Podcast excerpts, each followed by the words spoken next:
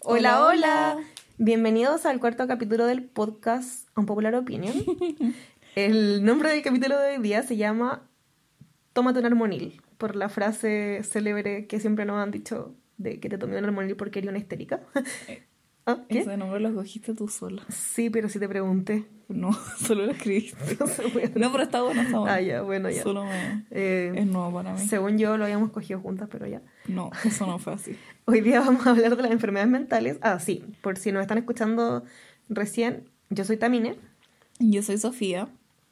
Y hacemos un podcast Semanal. Semanal, todos los viernes, excepto... Este mes que hemos estado viajando. Claro, entonces estamos un poquito atrasadas. Es como yo soy también y yo soy Sofía y somos las chicas super Y también pensamos que el podcast estaba como muriendo, como que en verdad nadie más que mi mamá como que lo escuchaba. De hecho, mi mamá ni siquiera lo escucha. No. Bueno, no sabe de él, de él tampoco. Eh, pero nos llegaron como buenos comentarios sobre el podcast Así que decidimos como retomarlo con muchas ganas. Sí, y de hecho le quiero como dar un saludo especial como a la persona que nos escribió ayer, que no quiero decir su nombre por su privacidad, pero que justo nos estaba como comentando de que como que escucharnos le ayudaba un poco como con su depresión. Entonces por eso igual como que elegimos un poco el tema de hoy día sobre las enfermedades mentales, porque ya que se siente como acompañada, por lo menos como para poner el tema sobre la mesa. Así que saludos, personita. Y eh, eso, también aprovechando que ambas tenemos enfermedades mentales. Claro. Muy diferentes, porque así que lo bueno es que podemos hablar como de distintos puntos de vista. Eh, vamos a partir primero explicando eh, unos conceptos básicos que serían neurodivergente y neurotípico. ¿Quieres partir tú? No, tú empezabas con neurodivergente. Ah, ya. Bueno, un neurodivergente es lo que como que burdamente podríamos llamar como un enfermo mental, pero obviamente eso suena muy mal pero es una persona que tiene como alguna condición psicológica o psiquiátrica, tipo, no sé, depresión, bipolaridad, ansiedad, eh, etcétera, esquizofrenia. Y que en general obviamente necesita tratamiento y no percibe como el mundo de la misma manera que las demás personas. A mí, mi turno. Sí, tu turno. Y por otro lado, una persona neurotípica es una persona simplemente que no tiene ninguna enfermedad mental. Sana. Claro. Eh, pero cabe mencionar que en la comunidad neurodivergente, el término neurotípico se ocupa un poco de manera despectiva, pero no es porque obviamente como que odiemos, las personas con enfermedades mentales odiamos a las personas que no tienen enfermedades mentales, sino porque así como cuando pasa con el feminismo, como que se cree que uno odia a los hombres, no es así, solo que en general se ha dado mucho que las personas sin enfermedades mentales como que nos pasan a llevar de cierta manera y como que disminuyen mucho como nuestras experiencias. Claro, como que simplifican mucho como el dolor. Sí, entonces como que uno dice como que está, está deprimido, como que en verdad tienes depresión. Y te dicen así como, no, pero sale a trotar, escucha música, sí, meditación, eh, cualquier cosa como comer sano. como que se sí como que se te va a pasar si haces como ciertas cosas y que solo el poder de curarte está en ti. Claro. O sea obviamente hay extremos. Hay gente neurotípica que es como super understanding como que entiende bien cuando uno le habla. Y hay gente que es como totalmente así como Karen haz yoga ¿cachai? como anda al solarium y va a estar la raja pero eh, al final como que neurotípico significa como alguien que está mentalmente sano. Eso no quiere decir que no pueda estar estresado, que no pueda experimentar ansiedad, o pena, o miedo, porque eso es completamente normal y todos lo tenemos y en una sociedad como en la que vivimos ahora es casi imposible no tener un grado de ansiedad o estrés. Entonces tampoco es como, ay, entonces eres neurotípico y como que no sufres, no es verdad. Claro, y eso también no, me lleva o nos lleva, nos lleva. a lo que está mal con que una persona que está triste y después se pone feliz por X razón se le diga bipolar. Claro. Como, oh, que soy tan bipolar porque estaba llorando hace dos segundos, después vino tu amiga y te hizo reír y ahora estás súper feliz y eres bipolar. No eres bipolar. No. O sea, capaz eres bipolar. Pero no tiene que ver con eso. Sí. Bueno, no necesariamente eres bipolar. Vamos a hablar de ese, del lenguaje como más abajo, pero estén atentos porque vamos a tocar ese tema como del, del lenguaje, como la bipolaridad y todas esas cosas. Y cómo se usa como tan libremente. Claro, como, tan, como tan irresponsablemente. Sí, como sin filtro. Claro. Como... Em, como es similar a lo que pasa con las mujeres cuando están con la regla. Ah, sí, como hasta ah, como, con la regla. Sí. O como es que no te, no te ha tocado. Claro, como te falta pico. Claro. Sí. Bueno, primero queremos empezar como contando nuestras experiencias. Como en mi caso, eh, pre y post diagnóstico, porque yo estoy como clínicamente diagnosticada. Eh, la Sofía no, pero es obvio lo que tiene. Eh, Igual podríamos hablar como del... no lo Si lo tenéis, como, el, como de diagnosticarse a sí mismo, que por lo menos yo lo hice cuando chica y fue el autodiagnosticarme lo que me dio ayuda. Bueno, voy a partir hablando de una porque cuando yo era chica yo siempre tuve problemas en el colegio, siempre. O sea, la primera vez que me echaron de una sala por portarme mal fue en, en kinder en el jardín. Después tuve que hacer kinder de nuevo en el colegio porque era muy inmadura, a pesar de que, por ejemplo, intelectualmente era como muy buena porque aprendí a leer muy chica y lo que sea, pero no podía estar como con niños más grandes. Em, y me echaban de la sala y tenía siempre problemas con la gente. Eh, como tipo porque yo era como agresiva y también porque la gente me trataba muy mal por ser diferente, entonces lo pasé mal siempre.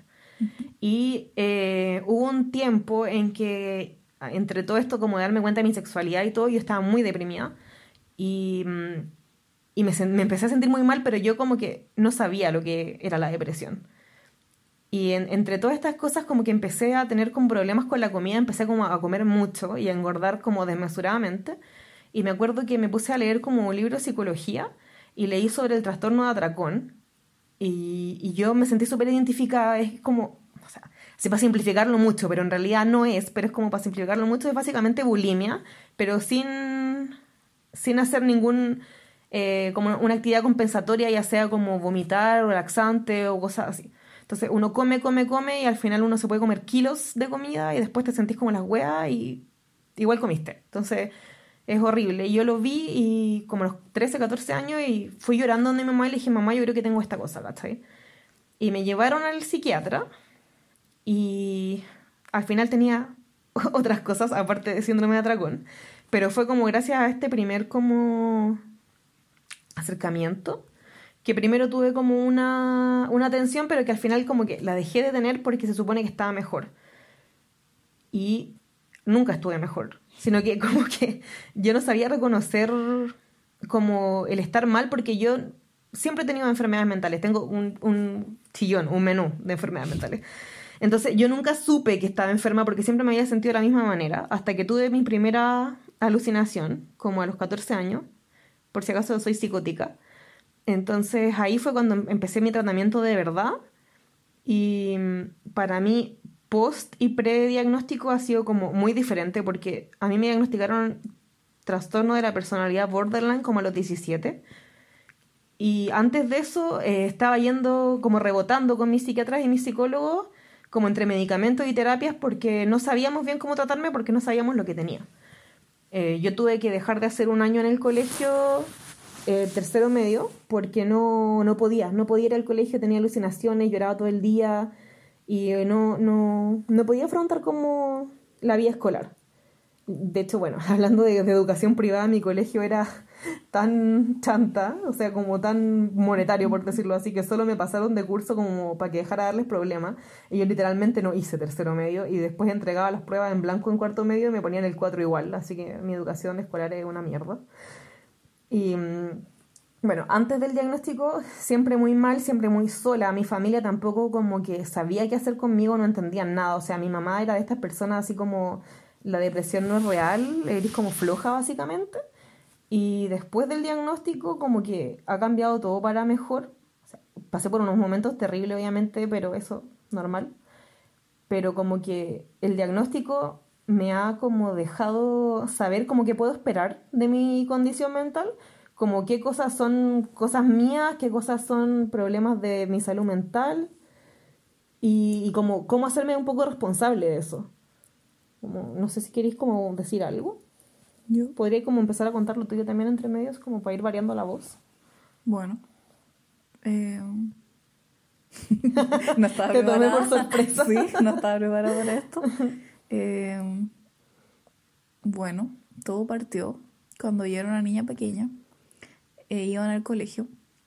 Y como yo creo que la mayoría de las personas fui eh, Fui víctima de bullying. Víctima de bullying.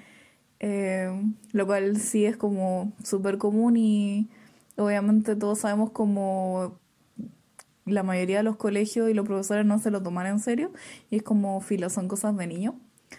Y mm, el tema que yo creo que fue como una mezcla de cosas que al final me llevó a sentirme como ansiosa todo el rato, pero especialmente de mis interacciones sociales.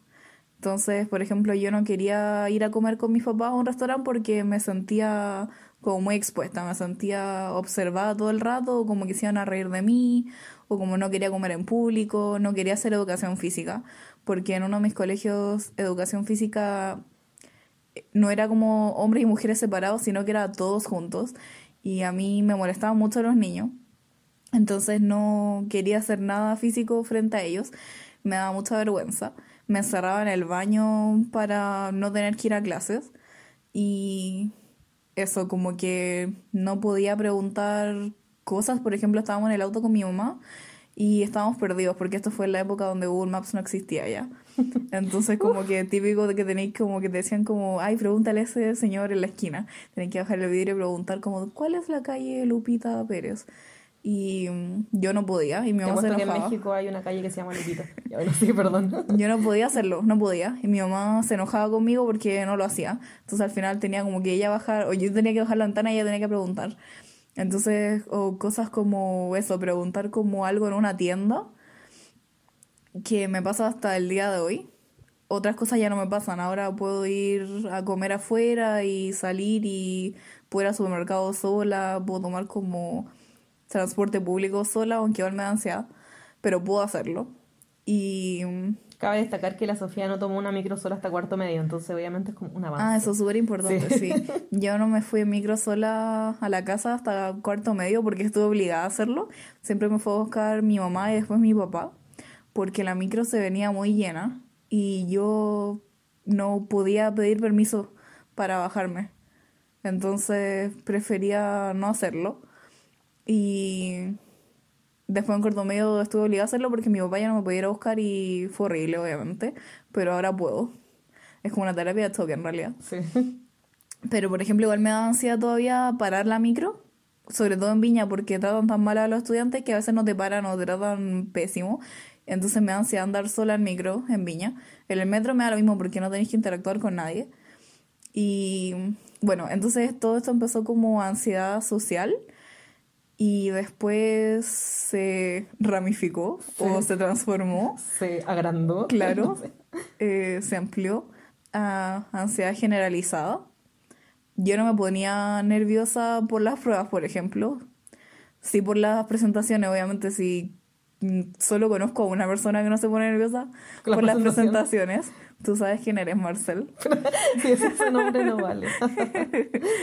y entonces eso ya, eso es como normal, todos nos ponemos un poco nerviosos o un poco más nerviosos, pero después, eh, ahora en la universidad, me empecé a poner nerviosa por las evaluaciones escritas también, por los trabajos.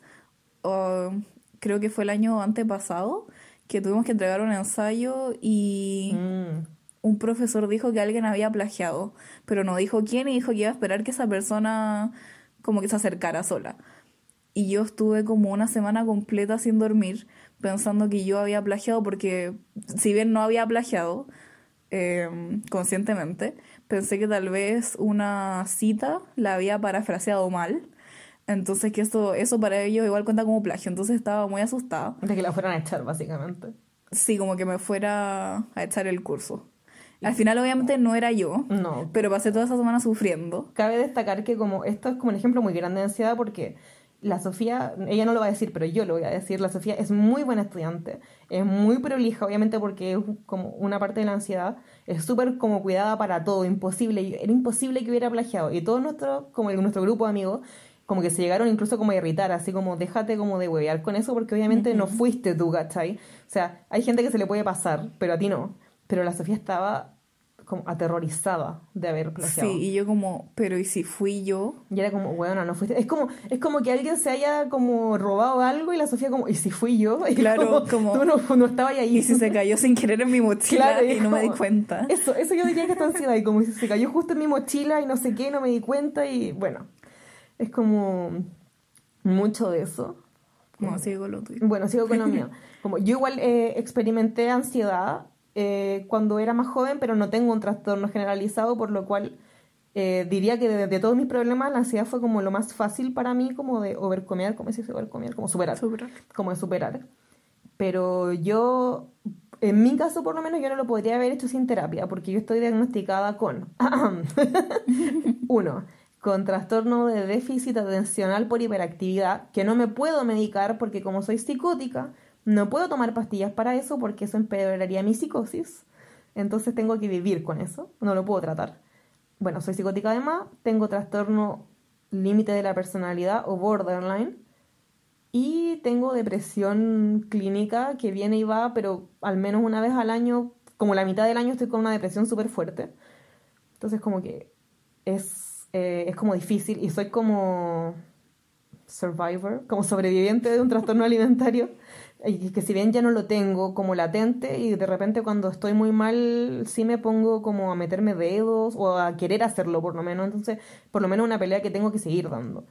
Y como que ah, después de pasar como por 11 psicólogos y muchos psiquiatras, eh, estoy como en buenas manos ahora y mm, esto me lleva como a hablar de los medicamentos, porque muchas personas que conozco que se nota que tienen cosas, o sea, yo no soy una experta, pero como dije, llevo en terapia desde muy chica, llevo como miles de psicólogos, he aprendido muchísimo. Como es obvio que tienen cosas y que incluso les han recetado pastillas antidepresivas o ansiolíticos, que son lo más light de lo light en el mundo como psiquiátrico y muy segura en general. Eh, la gente no quiere tomarlos porque hay mucho como mm, estigma como sobre estas cosas, como ah, es que no quiero ser un loco culiado, no sé qué, como, bueno, yo feliz me tomo mis antidepresivos todas las mañanas y ando con mis ansiolíticos para arriba y para abajo porque obviamente no me quiero morir como de estrés. Entonces, eh, es mucho como, como un mito, quizás, como que, como que la gente habla como que te quita como, no sé, el lidio sexual y cosas así, y eso puede pasar, pero la idea es que uno vaya como probando distintos medicamentos como con tu psiquiatra, por ejemplo. Como hay gente que no le molesta que se le baje el lidio sexual y se queda con un medicamento. Hay gente que sí le molesta y cambia el medicamento. Lo mismo con bajar y subir de peso, como pero no es más terrible que una pastilla anticonceptiva, por ejemplo. Honestamente. Como una pastilla anticonceptiva yo diría que tiene más efectos secundarios que la mitad de los remedios que yo tomo. Y, y solo sirve para no quedar embarazada. Bueno, no solo para eso, pero es como... Siento que son más útiles los que tomo yo, en el sentido de que me ayudan mucho. Ya, pero ¿ah? también están esos papás que se rehusan rotundamente mm, a que su hijo tome un medicamento. Bueno, mis papás, mi papá especialmente estaba súper negado con mi tema, sobre todo de la psicosis, porque era como mi hija no es esquizofrénica y, by the way, eh, no es la, las personas esquizofrénicas no son las únicas que pueden sufrir psicosis.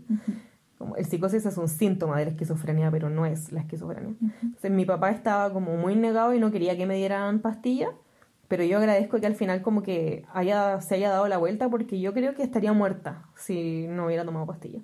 Así como derechamente sin terapia sin pastillas yo no estaría aquí. Entonces, bueno, sigue tú. eh, ah, ya. Em, entonces, hay muchas cosas que han mejorado durante los años porque he aprendido cómo manejarlo. Y hay cosas nuevas que siguen apareciendo. Em, Eso es importante decirlo, como que las enfermedades mentales que son permanentes, no como la depresión, pero como otras, como... ¿Evolucionó? Claro, eh, van evolucionando a medida que uno va cambiando como persona, hay muchas cosas que uno deja atrás totalmente y otras que vienen como nuevas porque la vida cambia, así que no es raro. perdón, sigue. Entonces, eh, no sé, a mí me carga, por ejemplo, caminar sola por la calle. Lo odio. Como, si puedo evitarlo, lo voy a hacer. De hecho, estar sola en cualquier lugar público o en clase, en el casino, eso, en la micro, en cualquier lugar, lo voy a hacer porque me hace sentir como muy incómodo.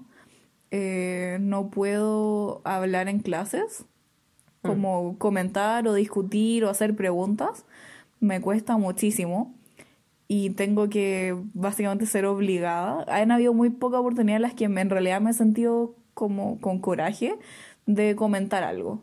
Son como contar con el dedo en la mano y aún así me da terror. Entonces en general no puedo, no puedo participar en clase y se ve como que básicamente se debe ver como que no estoy ni ahí con la clase, pero no es así, solo me aterroriza.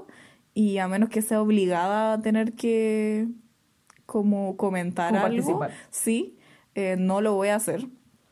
Y aún así cuando me obligan me siento me siento horrible porque no me pongo muy nerviosa, me bloqueo, no sé qué responder. Aunque me sepa la respuesta, aunque me hubiera sabido la respuesta como dos segundos atrás, como que no. se la sabe porque es seca. no puedo. Me cuesta mucho elaborar cosas en el momento. Por ejemplo, justo ayer mm, estábamos en una clase y teníamos que sacar, estábamos en grupos pequeños y había que sacar un papel y, e improvisar algo según lo que decía el papel. Entonces, por ejemplo, salía como debate y uno tenía que hacer una introducción a un debate. O sea, anécdota y contar o inventar una anécdota. O, ¿qué más había? Es como una demostración. Ah, demostración. Como demostrar algo, así como cómo preparar o hacer algo. Entonces, a mí me, el primero que me salió fue debate. Era sobre imponer impuestos en los envases plásticos. Entonces, yo no sabía qué decir. Y me quedé callada no sé cuánto rato. Y después era como, obviamente yo como persona estoy de acuerdo. Encuentro que no se debería ocupar plástico y que sí se le debería poner un impuesto porque obviamente eso reduciría como su demanda. Sí. Eh, pero en el momento no, no, no podía y me bloqueé y como que al final solo pude decir como tres palabras y filo. A mí como que necesito un poco de preparación, esas cosas se me dan muy mal. Y el año pasado eh, estábamos con una profesora que es muy exigente. Ella hace que todo el mundo participe, los obliga a todos a participar. Va uno por uno. Sí, de hecho como en orden, como tú y ahora tú. Y cada vez, o sea, fue como en un periodo específico como de dos semanas, que cada vez que me preguntaba a mí yo me quedaba callada porque estaba totalmente bloqueada. O si no, le respondía como en monosílabos. Sí y se enojaba porque le respondía como muy corto, pero es como, weón, es todo lo que puedo hacer, ¿cachai? Y le gritó. Entonces, eso. Y creo que eso es todo lo que tengo que decir. Creo que eso es todo lo que sí. por ahora. Que decir. por ahora. Creo que eh, podríamos como hablar de las herramientas que hemos desarrollado porque ella, tanto yo como terapia y tú sin terapia, pero igual como trabajando contigo misma, hemos desarrollado como distintas técnicas. Ah, espérate. Ah, ¿qué, qué? Ya, sí, la última Rewind. que, por ejemplo, ya, pues obviamente está mi ansiedad social en la que me da mucha cosa, porque aparte de tener ansiedad social, yo tengo una personalidad introvertida. Entonces, aparte de ponerme nerviosa, como que, y como que no me encante, me siento me siento como que me voy a morir. Como que preferiría cualquier cosa a tener que hacer tal cosa. Por ejemplo, si pedimos delivery y yo no puedo abrir la puerta para interactuar con el repartidor. Es justo iba a decir algo así. O no sé si en verdad necesito como ayuda con algo, no le voy a hablar a nadie. Como a nadie que no conozca. O por ejemplo, cuando no se me ocurre nada en este momento. Por ejemplo, no puedo llamar por teléfono. Ah, sí, cuando he tenido que llamar por teléfono como al banco o a mi aseguradora o cualquier cosa, no.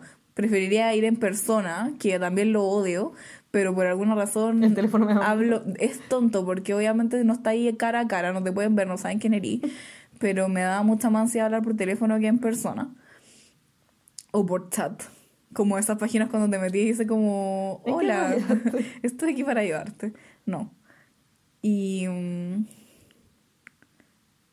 Bueno, yo puedo aportar que, por ejemplo, por otro lado a mí me da lo mismo mucho eso. Yo soy como súper como extrovertida en ese sentido y como que también, bueno, excepto cuando me, me pasa, porque yo la única ansiedad que tuve fue ansiedad social Nada como ansiedad como, como generalizada, como dice la Sofía, así como estresarme por cosas, no. Pero sí tuve ansiedad social y cuando estoy como en mis momentos más vulnerables me pongo igual. Como que no puedo hablar en una tienda, no puedo llamar por teléfono, no, nada. Pero en general como que lo tengo como superado. Pero por ejemplo hoy día tenía que llamar a una cosa de un seguro y dije así como, no pagué mi seguro el mes pasado. Y la Sofía, después hablamos de eso. y la Sofía me dijo de este mes. Y yo con eso que me habló dos segundos, me desconcentré tanto y me descompuse tanto porque entro como en pánico porque ya no me acuerdo lo que estaba haciendo, que tuve que cortar. Ni siquiera le dije chao, le corté, derechamente. Y como esas son cosas que obviamente alguien te puede decir como, oye, ¿cómo tan mal educada? Pero como que es mucho, es como, es más fuerte que tú. Y justo iba a hablar como de eso, como de las herramientas que al menos siento que nosotras como pareja hemos desarrollado como buenas herramientas porque siempre veo como estos posts así como cómo amar a alguien con ansiedad y es como ya como que fuera muy difícil, así como, ay, ¿cómo amar a un monstruo, ¿cachai? Entonces yo siento que en una pareja donde dos personas tenemos enfermedades mentales muy distintas, como que igual hemos como encontrado formas de hacer las cosas. Como yo decía, como la Sofía creo que desde que vivimos juntas hace dos años, ha ido una vez al supermercado sin mí, cuando yo voy siempre sola, porque no puede. Una no puede, de verdad no puede. No es así como, ah, que floja y no va. Y eso quiere decir que yo voy cuando hay sol, cuando hay lluvia, cuando, cuando es de noche, cuando hace frío, siempre tengo que ir Pero, por ejemplo, cuando hay que organizar las cosas de la casa, ¿qué? Tú dilo. Quiero, quiero hacer esta, esta aclaración. Como mi antiguo yo no iba al supermercado porque le daba ansiedad. Mi yo de ahora no va al supermercado porque tenemos un conserje. Hay una conserjería ah, para salir del edificio. Y a mí lo que me da ansiedad ahora bueno, aparte de cruzar la calle desde que me atropellaron, y bueno, siempre me ha dado ansiedad de cruzar la calle porque siento como que molesto a los autos, al oh, que tengan que parar. Me pasa lo mismo, como que no quiero que paren por mí. Sí, y que me están como mirando, pero ahora más encima porque nos atropellaron y me da miedo. Es, no es el ir al supermercado y pagar, eso no es lo mismo. Es el tener que pasar por conserjería y después volver a entrar, porque hay una persona ahí. Sí. Bueno, eh, a lo que voy es que la Sofía no puede hacer ese tipo de cosas, por ejemplo, o llamar por teléfono si se cae el cable, o cualquier cualquier tontera. Pero, no sé, pagar la micro. La micro siempre la pago yo y la pago por dos, para que ella no tenga que pagar. No, eso no lo hacemos por eso. ¿No lo hacemos por eso? No. Bueno, ya. Solo hacemos porque... Es más fácil, ya no importa, sigamos. Yo pensaba que era por eso. no. Me mentió toda mi vida.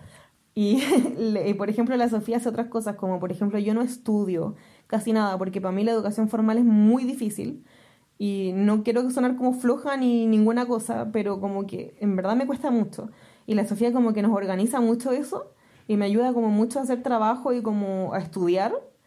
Entonces como que, o no sé, como a mantener como ordenadas las cosas de la casa, como que hay que comprar y cosas así.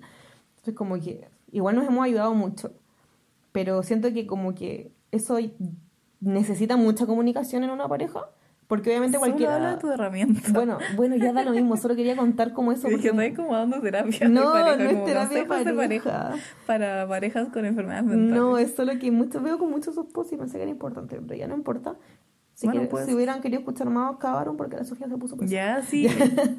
bueno, mis propias. no quieren un rato, Ya, sí. Mis propias herramientas, diría que lo, una de las cosas que más me ha funcionado, como por ejemplo para mi ansiedad social, es como el fake it till you make it, que es como en español así como hazlo, como como invéntalo. como fíngelo. Como fíngelo, claro, fíngelo hasta que se haga realidad. Como hasta que te, lo, hasta que te creas el cuento. Claro, hasta que, sí, es como, ah, como haz la weá, aunque no sea verdad, hasta que te creas el cuento.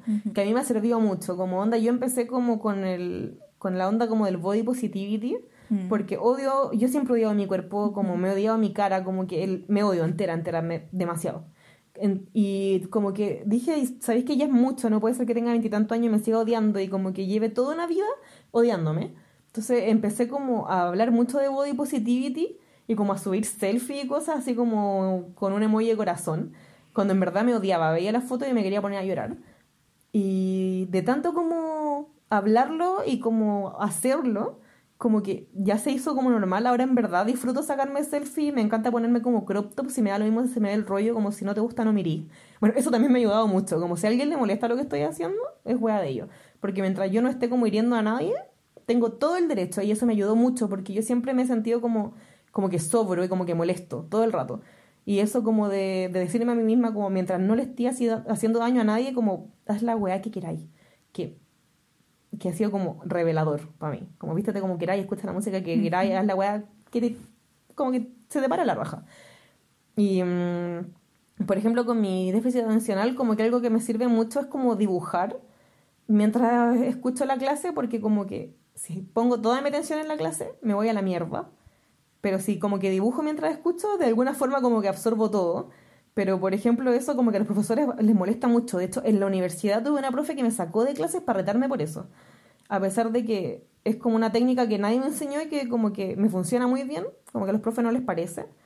Así como, para los que estén estudiando para ser profes, como quizás quieran hablar con su alumno antes como de mandarlo a la chucha. y una de, las técnicas que yo diría que capaz suena muy obvia, pero que me ha funcionado mejor es como hablar con la gente porque por mi psicosis yo tengo como comportamientos muy erráticos y por mi borderline a veces soy muy agresiva. Y como que siento que si las personas a mi alrededor no saben que es por una enfermedad mental y no como básicamente porque soy una pesada culia, como que me juzgan de otra manera. Como, yo igual he tenido suerte y he tenido como súper buen recibimiento, pero siento que si uno no es honesto con las personas que uno quiere, las personas que uno quiere no te pueden ayudar. Y sí o sí eh, siento que la ayuda de las personas, o como por lo menos el apoyo, es esencial como para sentirse bien, sobre todo en el día a día. Eso, te toca a ti. ¿Mis herramientas? Tus herramientas. Mm, no tengo muchas, la verdad. Esa es la diferencia entre, terapia y no terapia, que, que se sepa. Um, bueno, una de mis herramientas que he desarrollado hace poquito no es la mejor, lo admito, pero algo que me calma cuando me estoy poniendo ansiosa, por ejemplo, ahora estoy muy ansiosa porque la próxima semana tenemos el examen final del curso, que es una presentación. Entonces, estoy bien y de repente me acuerdo y es como... Entonces, algo que me ayuda es que estamos todos en la misma, excepto las también. Todas las personas regulares, comunes y corrientes, eh, se ponen nerviosas y están urgidos. Entonces es como, ah, no estoy sola. Y es normal que esté sintiéndome así. ¿Por qué decir que no es buena? Yo creo que es buenísimo. Mm, porque es como básicamente alegrarme que a otras personas les pasa. pero no me alegro de que les pase porque igual no sé si ellos tienen ansiedad, pero obviamente uno se urge porque es el examen, po. Entonces, eso y lo otro, como tratar de acordarme, como, o sea, cuando se trata de cosas académicas, como tratar de acordarme de que obviamente yo soy capaz y que me estoy preparando y que voy a dar lo mejor de mí, entonces como que me va a ir bien. Y si no me va a ir bien, pucha, ya fue. como que será. ya era. Como... Em, y supongo que otra es como solo hacer las cosas, como que voy a tratar de no hacerlas mientras pueda, pero ¿Como evitarlas te refieres? Sí, como voy a evitarlas como pueda. Por ejemplo, eso, si no tengo que hacer... Ay, no sé, no se me ocurre nada si no tengo que ir a... Ya al supermercado, porque va a ir la tamine. Entonces, como filo porque va la tamina, entonces no tengo que ir yo. Pero, por ejemplo, a veces la tamina está enferma y tengo que ir yo, porque si no nadie va. Entonces, como solo hacerlo. Como que obviamente lo odio, pero si lo hago y ya, ya pasó. Sí, como ya, como ya, dale nomás. Sí, como ya esto es horrible, pero lo estoy haciendo, uh, lo hice. Em, sí. Yo tengo otra.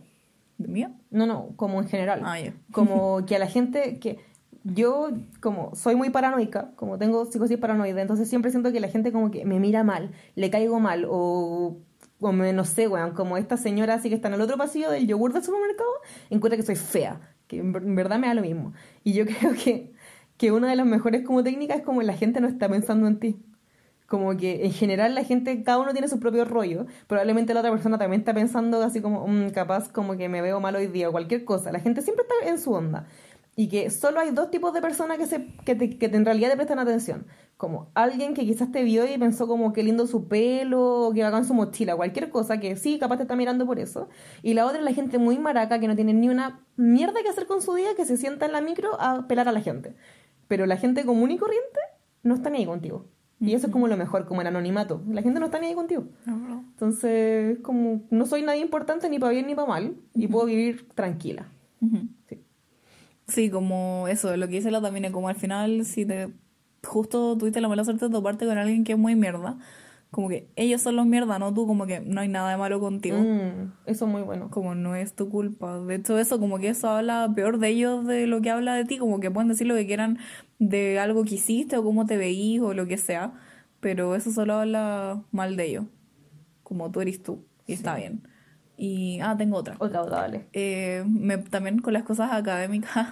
eh, El tema académico. La universidad me da mucha ansiedad. LOL. Eh, me pasa que cuando tenemos trabajo importante, por ejemplo, hay que escribir un ensayo o algo, me demoro mil horas. no una exageración. No, no. Puedo estar un día completo haciendo algo en el computador. Y es horrible.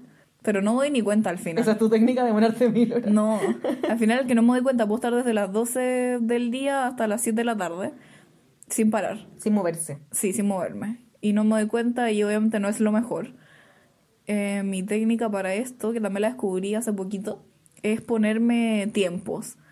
Por ejemplo, si sé que tengo que salir a una clase más tarde o tengo que ir a juntarme con alguien o cualquier cosa, pongo la alarma, obviamente. Entonces, si tengo que estar ahí, no sé, pues a las 3 de la tarde y son las 2, sé que solo tengo una hora para poder hacer lo que más pueda. Como restringirme el tiempo. Entonces, lo aprovecho al máximo y después lo que no alcance lo puedo hacer después. Obviamente esto solo funciona cuando tienes harto tiempo para hacer algo, como con días de anticipación, no cuando tenés una entrega al día siguiente. Pero cuando tienes ansiedad todo es con días de anticipación. Sí. y mm, bueno, no son solo quejas, también mi ansiedad me ha traído cosas buenas, como eso a mí, yo en el colegio no era como una excelente estudiante, tampoco me iba mal, era una estudiante regular, reguleque. Y... o me salió Republique, ya. Em, y como que básicamente no tenía hábitos de estudio. Y em, ahora en la universidad sí me hice hábitos de estudio y eh, se me olvidó lo que estaba diciendo.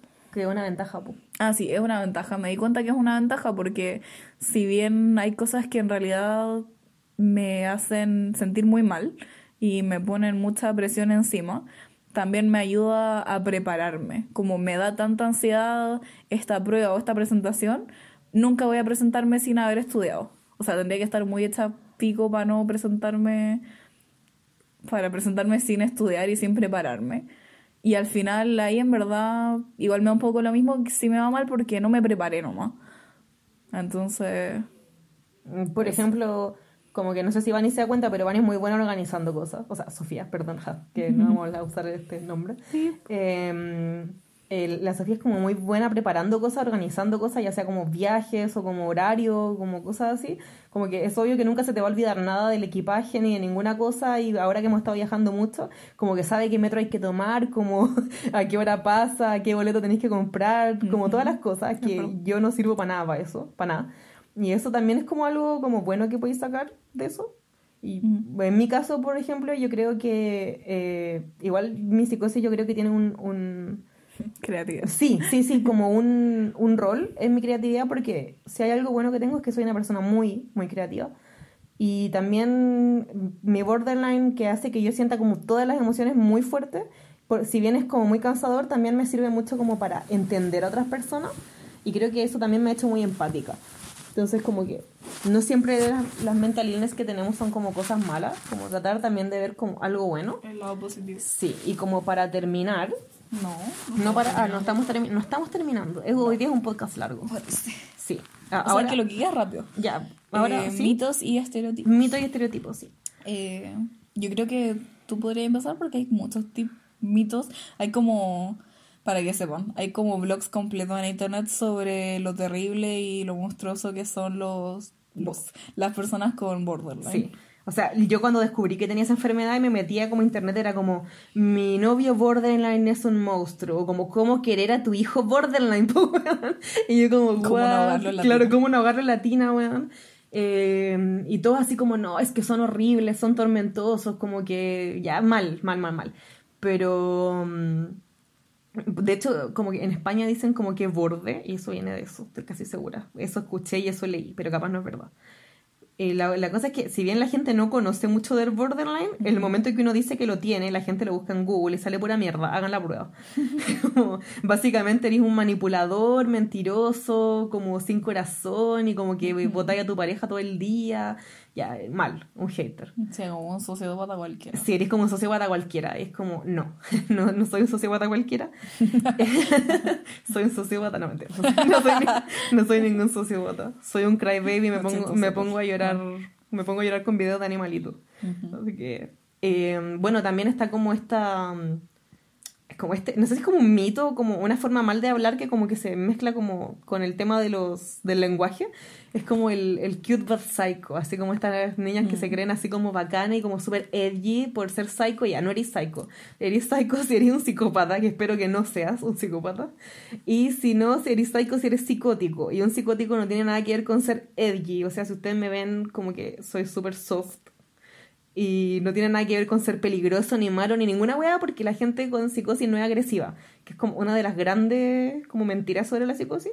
Si es que la psicosis genera algún tipo de agresión, es mayoritariamente hacia tu misma persona. Yo siempre me hago mierda y en verdad he tenido problemas como con autolesiones y cosas, pero nunca le he pegado como a alguien, o sea, algunas veces, pero eso fue en el pasado. No soy como violenta porque tengo psicosis, y tampoco estoy así como, ah, loca y veo así como, bueno, cuando empezó sí veía sangre, cosas así como horribles. Pero mi psicosis ahora que está como controlada y medicada es como mm, una abejita. O como, eh, no sé, sentí que alguien dijo mi nombre o cosas así. De repente se pone muy más mal, pero en general es como muy tolerable. Y la psicosis no se nota. Y las enfermedades mentales en general no se notan porque la gente, como que si bien me encuentra un poco rara, pero eso es como por mi personalidad no podrían decir como que vivo deprimida y que lloro como todos los días de mi vida y como que tengo los brazos llenos de cicatrices, ni que tomo mil pastillas al día, ni nada, como que esas cosas no se notan. Y creo que hay mucho como mito, así como que eres como la huevona gótica o no sé, si eres como psycho, no, sé, es como muy raro. ¿Qué decís tú? ¿De los mitos sobre el bordón? ¿O sobre otras cosas o sí lo de que queráis? Mm. No sé, o sea, no sé si son como mitos, pero tal vez son como mis concepciones. Mm. Está bien dicho. No sé, ya, pero mis concepciones, como ideas erradas. Ideas sí, eh, sobre la ansiedad, que me han tocado experimentar como de primera. De primera mano. Ah, de primera, de primera mano. Em, que, por ejemplo, las personas con ansiedad son flojas o tienen mala disposición o son mal educadas, porque obviamente no eres la persona más social del mundo, no eres el alma de la fiesta no te atreves a hablar o a decir muchas cosas. A veces a saludar o no. Sí, a mí, o por ejemplo, bueno, voy a oír eso después, recuerda. Em, o eso, como porque no quieres ir a su mercado, no quieres hacer esta pregunta o hacer como este trámite, cualquier cosa, eres flojo. Y eso, también lo de la mala disposición, como si te piden hacer un favor, como es algo simplemente que yo no puedo, o sea, puedo hacerlo, pero voy a morirme, básicamente. Sí. Eh, ¿Cuál era el primer punto? El primer punto, ¿cuál? Cuando dije que no podía saludar. Sí, dije como recuerda. Sí, recuérdame. Sí, como que, como que yo sí saludo, creo, ahora que creo que siempre saludo, pero solo se queda en eso. Muchas veces como solo saludo y solo escucho y miro a las personas. No obviamente cuando estamos como uno a uno. O entre amigos.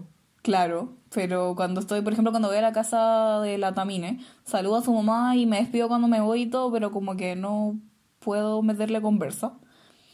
O no puedo como pedirle, no sé, un vaso de agua, cualquier cosa como que no le puedo hablar. Bueno, aparte de que la mamá también es un poco intimidante. Sí, un poco. Pero sí, me intimida un poquito. Pero eso, y no es como que me caiga mal o que tenga algo en contra de ella o que no quiera hablar con ella, que siento que también muchas personas pueden pensar eso como, oh, no me está hablando porque es mal educado, no me está hablando porque le caigo mal como, bueno, acá me podéis caer mal, pero no es eso. La mayoría de las veces, casi siempre no es eso. Como, en serio es como que me cuesta mucho hablar y hacer comentarios y dar mi opinión. Y es como, me cuesta solamente. Entonces, como que yo creo que esas son como las mis concepciones. Me acuerdo que hace unos años le dije a mi mamá que quería ir al psicólogo por esto que me pasaba, pues, que no era, obviamente no era normal que yo no pudiera subirme a una micro sola, que no pudiera preguntar en una tienda dónde están los calcetines con pony. Como... Qué lindo. Em, y como que ella le comentó, no sé por qué le comentó, a su bololo, a su novio. Y su novio dijo como, como que eso no era como que no era ansiedad lo que yo tenía, porque también lo busqué en internet y como hace años que lo vengo buscando en internet y como que 100% soy yo. Eh, como que no era ansiedad, sino como que era flojera solamente. Mm. Como que por eso no me podía tomar una micro, ir a no sé dónde, hacer tal cosa. Respecto a eso me gustaría decir dos cosas. Yo que he tenido depresión, como eso que dije muchas veces, como yo en general soy una persona con mucha, mucha energía, me cuesta mucho quedarme en la casa todo el día, tengo que salir mínimo al supermercado, y como que soy como súper buena para huevear y así como media annoying quizá, pero cuando estoy con depresión es como, o sea, de hecho voy a subir hoy día una, una, un video que hice en mi pieza, está horrible, está asquerosa, está, o sea, yo soy desordenada, pero no así.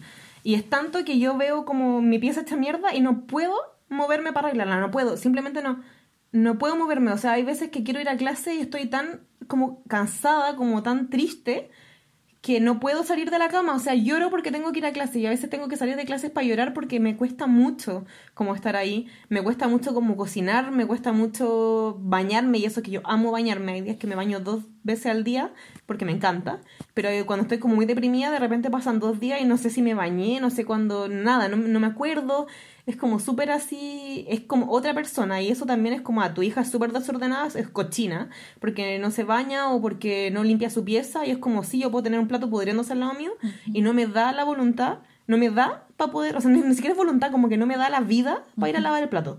Es como, no puedo.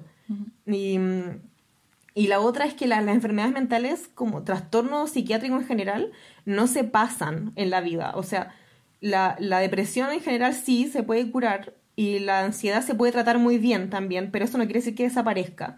Y otros trastornos como por ejemplo los que tengo yo los voy a tener para siempre. O sea, yo voy a tener 90 años y voy a ser una vieja psicótica. Voy a tener 90 años y voy a tener déficit atencional.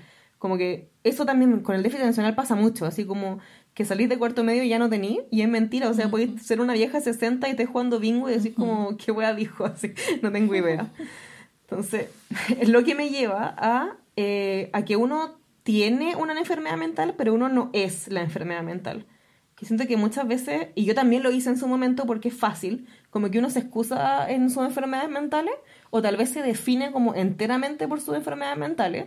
Claro, como soy borderline. Claro, sobre todo, claro, como en el sentido del borderline, que es un trastorno de personalidad, o sea, tu personalidad entera está como dañada. Entonces, como que uno, como que se quiere meter en el molde soy depresivo, soy emo. Claro, soy depresivo, soy, claro, como lo vemos es como toda una moda basada en la depresión, o sea, ¿qué es esa wea? Em, pero uno al final como que lo más importante es saber que uno es mucho, mucho, mucho, mucho más que una enfermedad mental, bueno y malo. Como tu enfermedad mental es parte de ti, obviamente vais a tener que vivir con eso y tenéis como que aceptar las cosas buenas y malas que acarrea, pero tú no eres tu enfermedad mental. O sea, es lo que decía la Domina, como hay gente que se excusa porque, no sé, tengo borderline y en verdad a veces trato a las personas súper mal cuando me enojo de forma desmedida.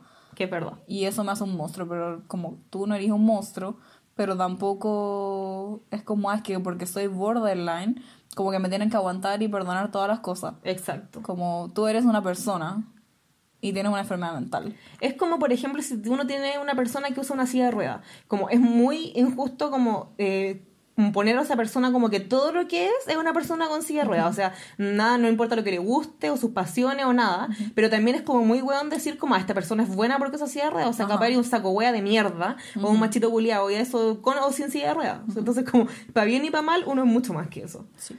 Como, y eh, por último, así como ya terminando porque nos tenemos que ir a trabajar. Nuestras sugerencias. Nuestra... Ah, no, no, un poquito muy corto. Como el, solo es una nota de, a, pie de, a pie de página. Como por favor, por favor tengan cuidado con el lenguaje que utilizan. Como cuando a alguien les parece loco, no digan el weón psycho, porque probablemente mm. no es psycho. O la buena bipolar. La buena, sí, porque la típica es cuando estáis bien y te enojáis muy rápido, eres bipolar. bipolar. Les cuento que el ser bipolar no tiene nada que ver con la rabia en ese sentido. La gente pasa por periodos de depresión y manía, que es como mucha energía mucha alegría. Y tampoco tiene que ver con que pasar de un lugar a otro, o sea, es, totalmente desinformado. Y lo otro también como decir como tengo depresión, eso también es muy irresponsable. Sí.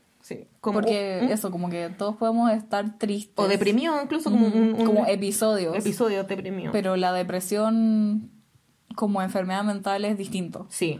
Tampoco usen la palabra retrasado, porque eso también es como muy feo. O decir como, hay gente que he escuchado decir como, ojalá tuviera un trastorno alimentario para ser más flaca. No, puras weas. O sea, no, de verdad, ustedes piensan que es como una forma de hablar. Sí, como, ah, pero es un decir nomás, ya, pero, pero no, el lenguaje crea realidades y así como el lenguaje inclusivo y como nos preocupamos de todos, nos preocupamos también de los psicos, nos preocupamos de las minas bipolares, nos preocupamos de los esquizofrénicos. No sean irrespetuosos para hablar, y lo digo bien seria porque es algo que me molesta y que también eh, ayuda como que a los niños que te escuchan hablar, los jóvenes, empiezan a pensar la misma tontera. Eso. Así que ahora la sugerencia. No, pero Estamos muy descoordinados este capítulo. Y que también pasa como cuando uno dice como... Que no sé cómo se dice en español cuando algo te triggeria. Ah, ya. Bueno, pero todo el mundo usa la palabra trigger. Sí, como, que, ah, me triggerio. Mm. Como que sí, obviamente a todos nos triggerean, entre comillas, ciertas cosas. Todos tenemos como cosas que nos molestan, que cosas que no, sí, como cosas que nos hacen enojar o cosas que nos ponen, nos recuerdan capaz algo triste o algo que no queremos recordar. Pero como que últimamente se ha estado usando mucho como el me triggerea. O como el trigger, como hashtag trigger. Sí, y como que hay como que recordar que eso se reserva para las personas que en verdad tienen como traumas reales y como que a ellos, ellos sí son triggerados por ciertas cosas, por ejemplo, slash. Slash. slash, em, los veteranos de guerra, que ellos obviamente van a tener como triggers, como con ciertas cosas, también las víctimas de abuso. De abuso sexual o de abuso físico o psicológico. Y por eso es importante también cuando uno ve un programa, una película, cualquier cosa, que haya como trigger warnings, como al principio. Cuando uno ve, por ejemplo, el video de no sé, Lights no sé cuánto de Rihanna, creo que así se llama, no sé. Claro. Y está lleno de luces y se prenden y cambian y no sé qué, como para las personas epilépticas, por ejemplo. Como... Sí, por ejemplo, no es lo mismo decir como, ay, sus cejas como que están tan, no sé, weón, mal perfiladas, me triguea. Esa weá no te triguea, esa weá te molesta. te enoja, te molesta, no te parece. Sí, como, ay, me, molesta que se abotonó la camisa mal, me triguea. No, no te triguea. Entonces, un trigger es algo real que, que generalmente... Eh, desarrolla como un episodio muy fuerte como de depresión o de malestar. Tiene un, impact, un impacto real. Claro, como... en la salud mental y como que dura por lo menos un, un, día, unas horas. No es así como me molesta y da lo mismo. Eso no es un trigger, eh, por si acaso. Em, y ahora sí las Vale, dale tú primero. Eh, bueno, con la Tamina nos gusta mucho una serie de Netflix que uno de nuestros amigos no quiere ver por alguna razón, porque a cada rato pone en el grupo así como, me dan sugerencias de series. Y yo como, jaja, typical. Y es como, ah, no. Y es como, no sé, esto ha pasado varias veces y no la, no la quiere ver, no sé por qué, es bacán. Bueno, eh, nos gusta mucho typical. Eh, a grandes rasgos se trata como de un niño que está en el colegio, es un adolescente, y él tiene, está en el espectro autista. sí no sé si tiene Asperger, sí, yo diría que sí, ¿cierto? Sí, sí, sí, Bueno, entonces el niño es muy inteligente y bueno, se va mostrando a lo largo de la serie cómo, lo, cómo esto influye en su vida.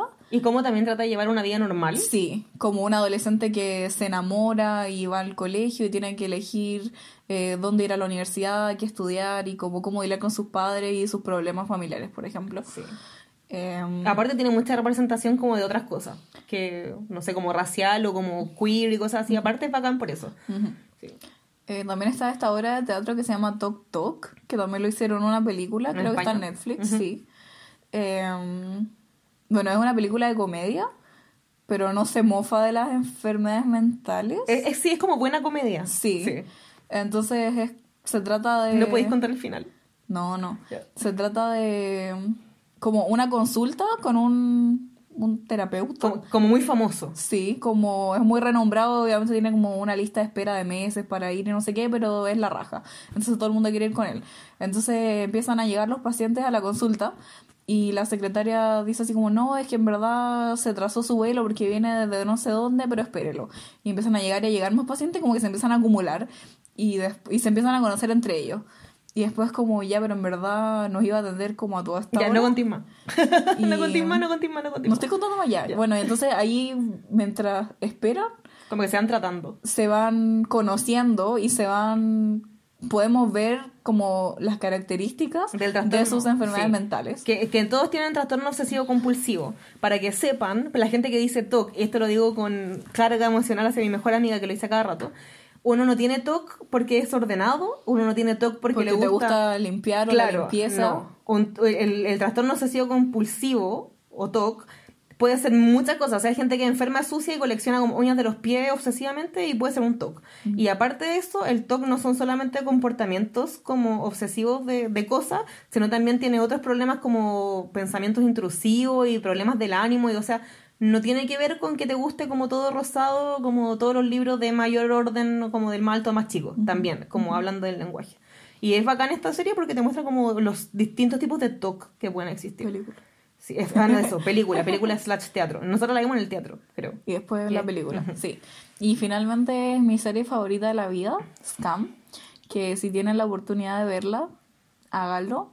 Y van a tener la oportunidad porque en Chile no hay repercusiones legales por ver cosas ilegales. Como aquí. Así que no tienen que pagar. Eh, ya la habíamos mencionado en otro podcast. Sí. Bueno, eh, no es el mismo podcast. Bueno, es eh, bueno, tiene representación de muchas otras cosas, entre ellas las, los, eso, los trastornos alimenticios y... Trastornos del ánimo común. Sí, hay un personaje en la segunda, tercera, tercera temporada o segunda. Creo que segunda, bueno, no importa, no importa. Mm. Bueno, el personaje. Bueno, el, bueno, este personaje es el novio de otro personaje, así que representación LGBT. Y él tiene. Ay, ¿sabes qué? Bueno, tiene, tiene... Es que hay, espérense, espérense, no quiero que, no quiero que piensen que no conozco mi serie favorita. Lo que pasa es que han habido muchos remakes. La original es sueca. No, Noruega, Noruega, Entonces han ido cambiando la enfermedad. Pero en general es borderline o bipolaridad. bipolaridad, sí. Y está muy bien representada, sí. Tanto como eh, lo que él vive, como cómo afecta como a sus familiares y amigos. Y yo voy a recomendar libros, obviamente. Eh, el primero que me gustaría recomendar es El curioso incidente del perro a medianoche, que es un libro muy enternecedor y muy como educativo, pero, pero como de una forma entretenida. Como el, el niño que es el protagonista también tiene Asperger y se trata de que quiere resolver el asesinato de un perro que hubo como en su vecindario. Obviamente el libro va mucho más allá de eso y yo lo encuentro precioso, es de mis favoritos de todo el mundo. Y es muy rápido de leer. Y fuimos a ver la Y fuimos a ver la obra, sí. Y está, está el Pancho Melo, ¿no? Eh... Sí, está, sí, está el Pancho Melo, ya, dale no eh, y eh, las ventajas de ser invisible, que se volvió muy popular porque Logan Lerman eh, y la Emma Watson y ya todo el mundo. Pero de verdad que el libro y la película muestran como un personaje con un posible trastorno de personalidad. No me hago la experta, pero creo que un trastorno del ánimo o un trastorno de personalidad, especialmente el libro. Y mm, y yo por lo menos me he sentido como muy conectada como con Charlie, que es el personaje principal, y creo que harta gente que quizás sufre como de mental illness, como que puede sentirse identificada. Y finalmente un libro que también es una película, que se llama It's Kind of a Fun Story, o Una historia casi divertida, creo que es la traducción al, al español. Eh, la película es bien entretenida y el libro también, y narra como... ¿Qué? Sorry, por interrumpirte.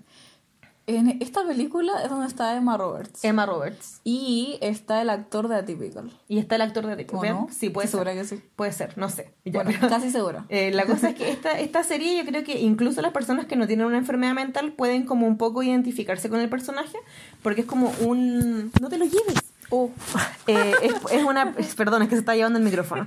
Eh, es, una, es un personaje que hace las cosas muy bien y que está como eh, muy feliz de que entró como un colegio como muy bueno y no sé qué, y se da cuenta de que incluso a pesar como de todo su de sus éxitos, como que es muy miserable, tiene mucha ansiedad y decide suicidarse. Y después de eso, en vez de suicidarse, como que pide ayuda y termina en un hospital psiquiátrico donde conocemos como a otras personas. Eh, como otras personas u otras enfermedades y es como entretenido porque aparte de darte como una pincelada de diferentes cosas, lo hace como con mucho humor, pero de buena manera, así que también lo recomiendo mucho. Y para despedirnos les damos el dato animal del día, que nunca se nos olvida como buenas veganas, es que los elefantes bebés se chupan la trompa como los bebés humanos se chupan el dedo. Es muy tierno. Así que eso, eh, así, ah, queremos como tratar de hacer esto como un poco más, em, ¿cómo se llama? Interactivo. Interactivo. eh, gracias a la sugerencia de un listener. y mm, la idea es que yo en Twitter y en Instagram, que mis dos cuentas se llaman igual, que son Tamitoe, T-A-M-I-T-T-O-E,